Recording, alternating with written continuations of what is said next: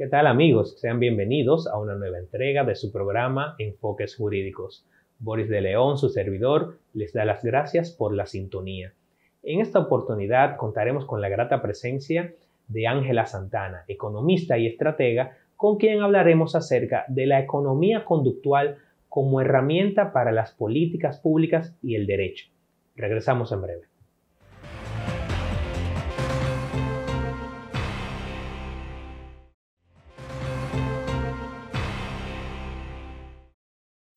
Bien amigos, estamos de vuelta en su programa Enfoques Jurídicos. Bienvenida Ángela. Gracias, gracias por la invitación, Boris. Ángela, para nosotros ha sido un placer tener tu visita hoy en el programa porque queremos darle un toque multidisciplinario al contenido que estamos brindando al público. Y este tema, la economía conductual como una herramienta para el derecho y las políticas públicas, es de gran interés y sobre todo de mucho desconocimiento. O sea, muchos abogados ni siquiera sabemos qué es la economía, qué, estudia la economía. Entonces queríamos hacer un programa con un mayor, una mayor amplitud de enfoque, diría yo, para que vayamos viendo cómo convergen diversas ciencias, diversas ramas de las ciencias sociales en lo que es el derecho y en lo que son las políticas públicas de nuestro país. Entonces yo quisiera que iniciaras indicándonos a qué se refiere la economía conductual y por qué es relevante? Mira, la economía conductual es aquella que estudia el comportamiento de los seres humanos, el comportamiento de los agentes económicos y toma en consideración eh, elementos como la sociología, la psicología, la cultura y hasta las emociones, basándose en un, factores sistemáticos que pueden afectar su toma de decisión. ¿Qué quiero decir con esto? Que no necesariamente las decisiones que nosotros tomamos son racionales. Esto va en contra de la teoría tradicional de, economía que dice que el homus economicus, es decir, los agentes económicos tomamos decisiones basado en un grupo de información para tomar la decisión más racional posible. Entonces, la economía conductual interrumpe esa teoría y lo que dice básicamente es, no siempre tomamos decisiones racionales, ¿Y por qué? Bueno, porque estamos eh, impactados o afectados o porque construimos respuestas y comportamientos basados en otros elementos que son conductuales. Muy bien. Ángela, ¿y cuándo surge esta, esta rama de la economía? Me parece disruptiva. Sí, parece disruptiva, sin embargo, hay autores que hablan desde Adam Smith, que él hablaba de pinceladas, otros autores dicen que todo inicia en los 1970, eh, pero en ese momento, aunque hubieron autores que hablaban del tema, era un, tema, era un tiempo post-crisis y se hablaba más de temas macro, de temas financieros luego de la crisis del 60. Entonces, eh, realmente tuvo una verdadera apertura en el 2000, 2002, 2009 con Kahneman y Taylor que fueron realmente lo que vinieron a concretar y sobre todo hablando de los elementos que tienen que ver o que se desarrolla con la teoría de la economía conductual. ¿Y cuáles serían estos elementos eh, que aborda la economía conductual? Excelente pregunta, ¿por qué? Porque a partir de ahí es que uno comienza como a aterrizar ese concepto de economía conductual, mientras tanto nos mantienes en el aire. Mira, Kahneman en el 2002 escribe varios papers eh, y en ese entonces eran evidencias más que todo empíricas, demostrando dos elementos. Nosotros los seres humanos estamos impactados por nuestros sesgos cognitivos, que son esos factores sistemáticos que nos hacen a veces desviarnos de eh, el comportamiento más eficiente o las respuestas más eficientes o cometer ciertos errores. Pero por el otro lado, tenemos lo que se llaman eh, pensamientos automáticos o pensamientos reflexivos, que Kahneman en su paper lo denomina sistema 1 y sistema 2.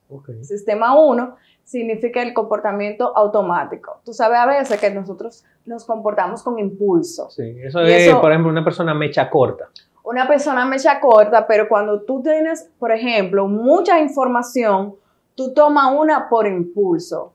O cuando tú tienes que tomar una, eh, una, una, respuesta. Una decisión importante. Una decisión importante, empresarial. Tú tomas una por impulso, por el conjunto de elementos. Pero ¿qué pasa? Cuando tomamos decisiones automáticas, por impulso, construidas quizás por experiencias pasadas, a veces o la mayor parte del tiempo cometemos errores. Pero por otro lado están las reflexivas, que sin embargo son buenas porque es primero planifico y luego ejecuto. Pero ¿qué pasa? Muchas, muchas veces nosotros duramos mucho tiempo planificando y cuando venimos a ejecutar podemos cometer el error de ejecutar en un tiempo que ya no es competitivo. Y aunque lo vemos desde una forma muy simple, realmente todo eso impacta a nivel macro en la toma de decisión de los negocios, en la toma de decisión de los países. Y te pongo un ejemplo muy sencillo. En el caso de los sesgos cognitivos, hay un sesgo que realmente es uno de los más asiduos de nosotros los seres humanos, que es adverso a las pérdidas. Nosotros somos adversos a la pérdida. ¿Qué significa eso? Que nosotros tenemos más miedo de perder que más eh, beneficio o consideramos más ventaja ganar. Si a ti te ponen a tomar una decisión ahora, en el presente, que tú eliges no perder algo o eliges perder algo pero ganando después. Y nosotros dijimos no perder algo. Y eso se llama adversión a la pérdida. En el, en el sector seguro, es beneficioso. Por eso tenemos, nosotros compramos mucho seguro de vida, seguro de salud, seguro de vehículo, porque tenemos el miedo a poder perder en algún momento algo, si me aseguro. Claro, hay seguro de viaje, hay incluso seguro cuando uno compra el boleto aéreo. Exactamente. Que por si acaso tú no vas a tomar el, el, vuelo, las mismas aplicaciones te dicen, ¿quieres asegurar tu viaje? Claro, pero tú compras un seguro de viaje en el momento que vas a viajar, no un seguro de viaje para todos los viajes que tú vas a realizar en tu vida. Pero hay otros sectores que ese sesgo cognitivo los afecta. Por ejemplo, el, el sector eh, de las AFP o el sector, en, general, el sector salud. En el caso de la AFP, las personas piensan, ¿por qué yo voy a invertir en AFP tanto porcentaje si yo X porcentaje puedo utilizarlo en mi presente sin pensar en esa decisión a largo plazo? ¿Por qué en el caso de los ahorros? ¿Por qué yo invierto hoy Sí, perdón, porque yo tengo que ahorrar hoy si ese dinero lo puedo utilizar para mañana?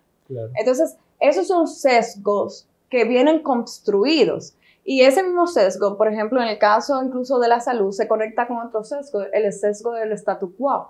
Nosotros, seres humanos, sobre todo en países eh, donde la cultura es muy consumista, es importante tener un cierto statu quo. Entonces yo prefiero tener un buen vehículo, tener una buena casa, que tener unos buenos ahorros, o mis ahorros no van a la par, no son eh, coincidentes con los bienes que tengo. Eso tiene mucho que ver con el deseo de la gratificación inmediata. Exactamente.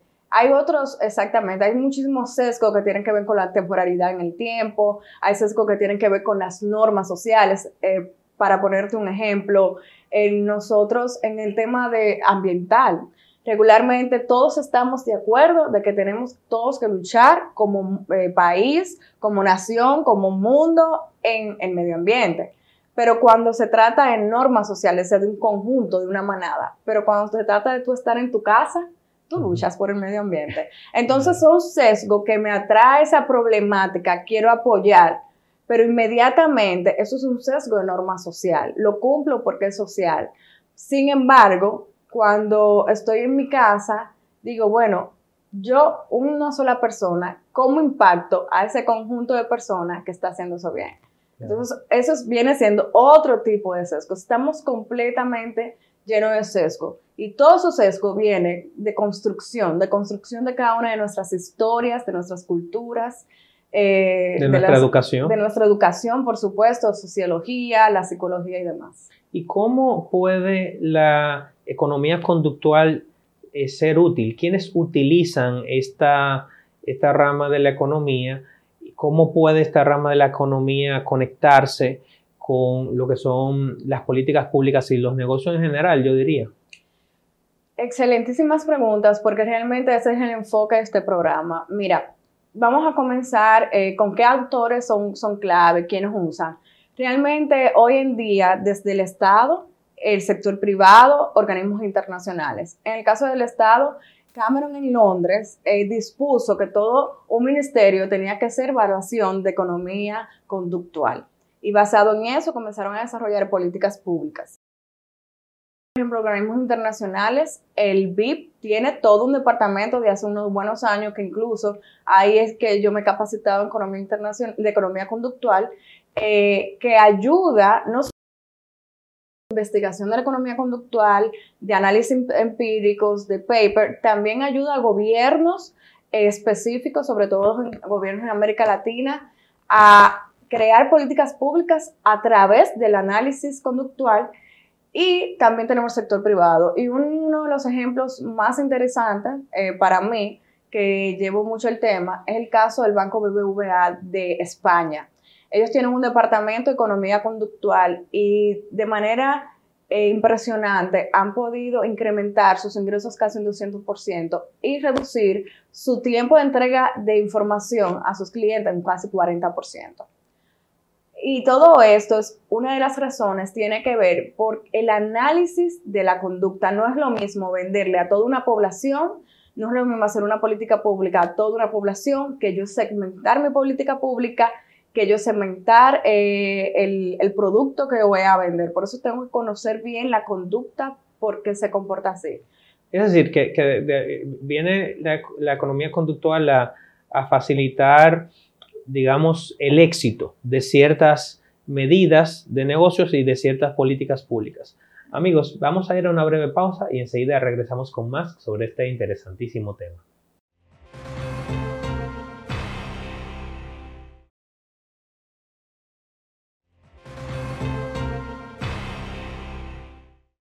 Bien amigos, estamos de vuelta en su programa Enfoques Jurídicos. Estamos compartiendo con Ángela Santana, economista y estratega de negocios, con quien hablamos acerca de la economía conductual como herramienta para el derecho y las políticas públicas.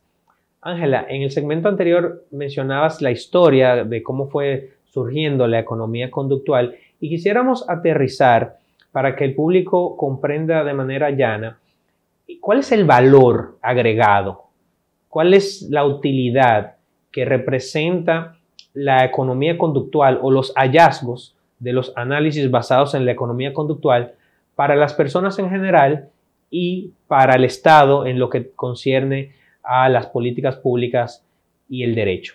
Mira, la economía eh, por sí sola es la ciencia que estudia los recursos, la distribución y la comercialización de bienes y servicios eh, para satisfacer las necesidades de los agentes económicos. ¿De quién? De los agentes económicos. Entonces, todo lo que crea una política pública, todo lo que crean los actores que juegan ahí, tienen que conocer esa conducta, cómo se comportan, eh, por qué deciden A en vez del producto B, por qué toman una decisión de temprana edad en vez de tomar esa decisión eh, a una tercera edad según su etapa de vida, qué más le conviene, cuáles son sus intereses. Entonces, todos esos elementos conductuales que son psicológicos, que, son, que tienen que ver con la neurociencia, es importante que el economista lo conozca. Es importante que el tomador de decisiones públicas lo conozca. ¿Por qué? ¿Y cómo afecta? Cuando nosotros creamos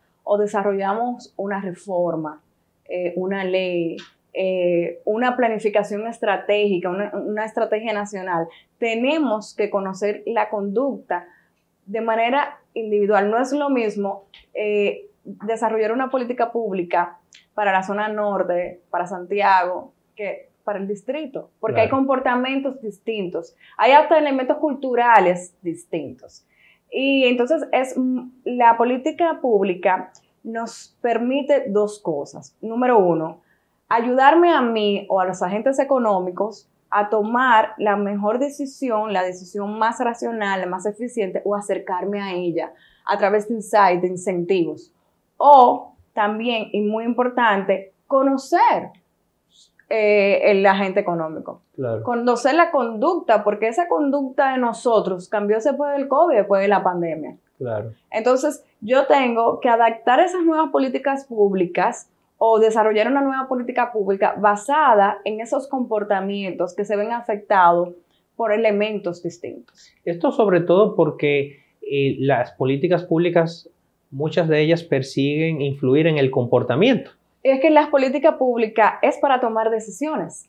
La política es, todo un círculo. Yo, con, yo estudio tu comportamiento la política pública o los programas que yo creo van basados y atados a ese segmento de mercado que tiene estas necesidades, yo creo esos programas, pero cuando yo entro esos programas al sistema, a la economía, ¿qué sucede? Es una respuesta mía hacia ti. Entonces, mientras más tú me conoces como agente económico, más realmente se va a hacer el clic, se va a hacer el match de yo realmente eh, conectar con las necesidades. Conectar y conectar con la política pública y cumplirla. Es como los impuestos y como los incentivos. Si tú, si tú creas una reforma, eh, una vez estudiadas las conductas realmente y creas eh, y cuando estudias las conductas vas a crear incentivos dentro de la reforma que me van a permitir a mí, de una forma u otra, tanto de manera directa o indirecta, decir, sí,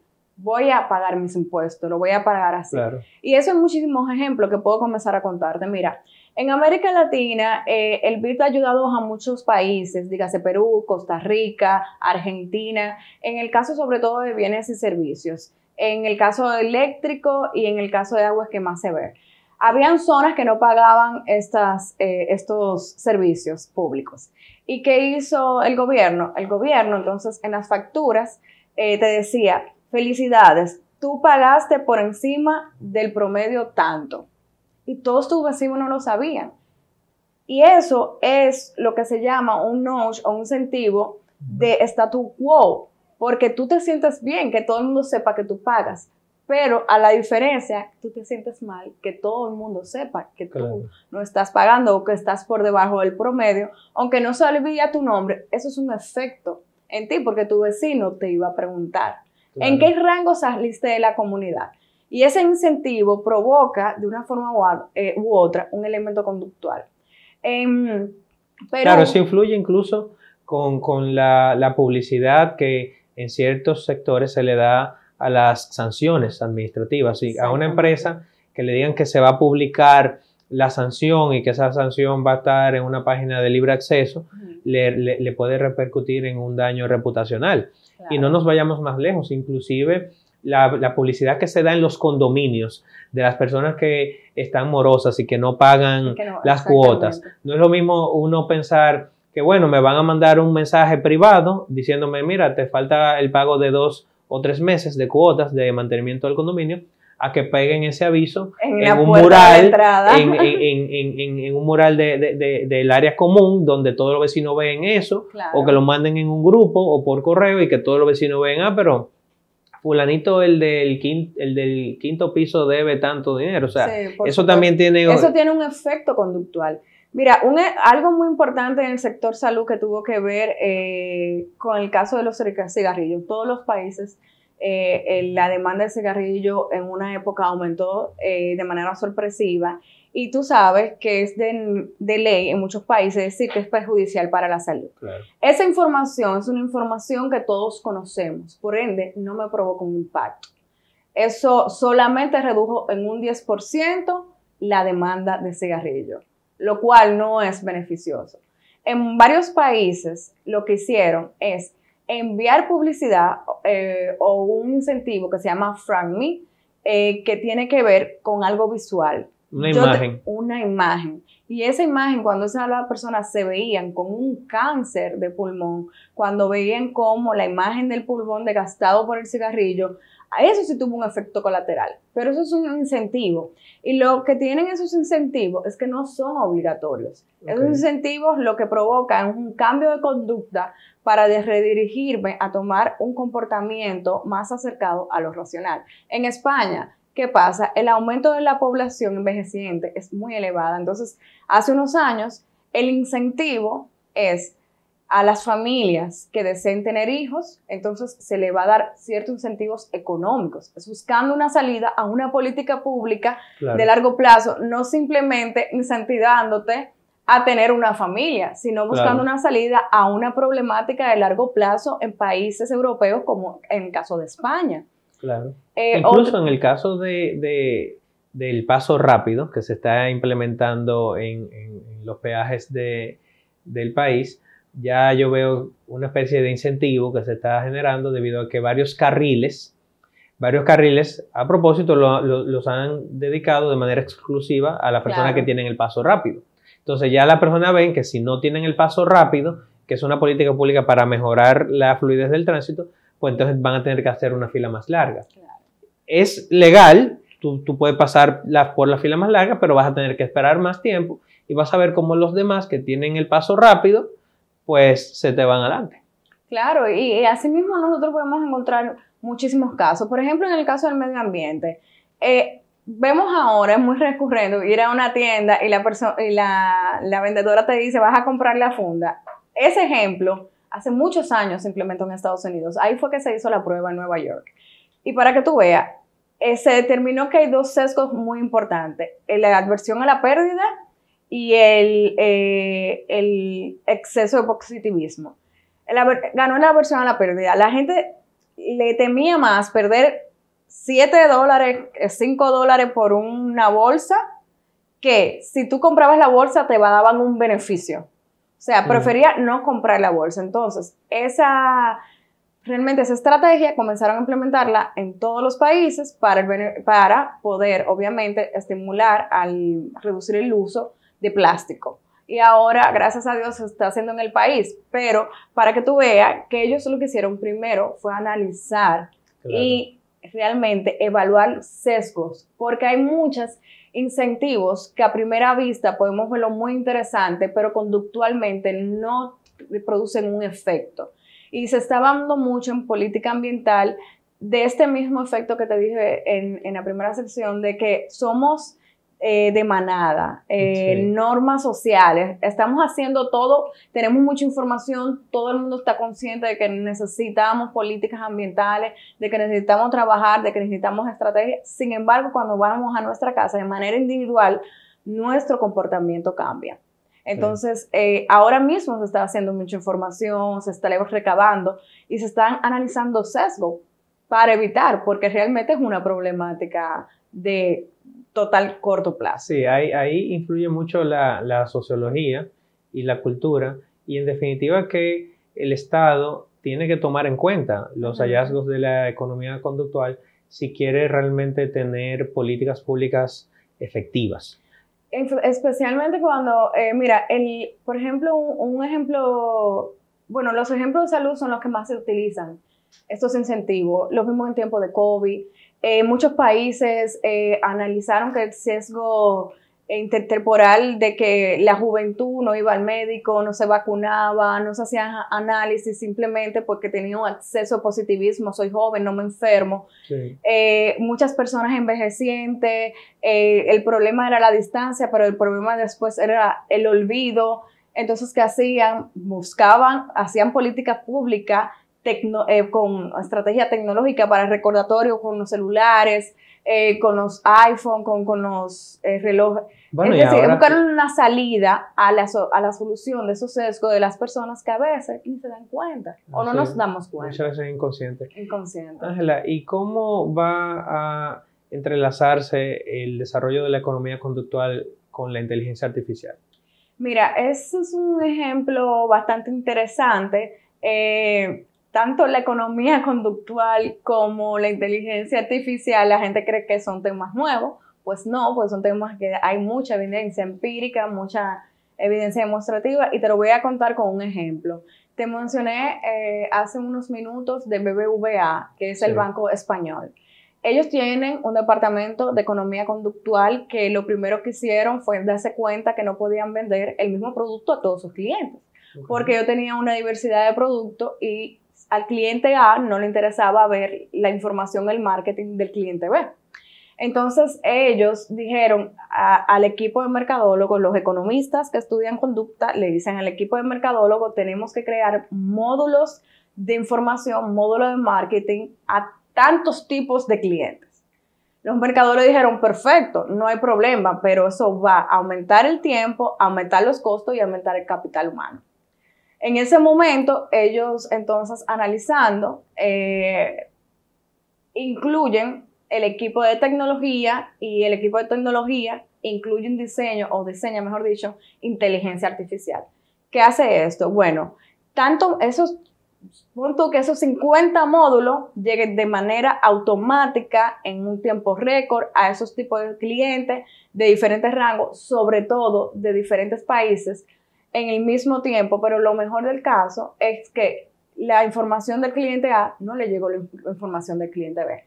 ¿Qué tenemos aquí? Aquí tenemos dos cosas. La economía conductual lo que ayudó fue a ser más eficaz.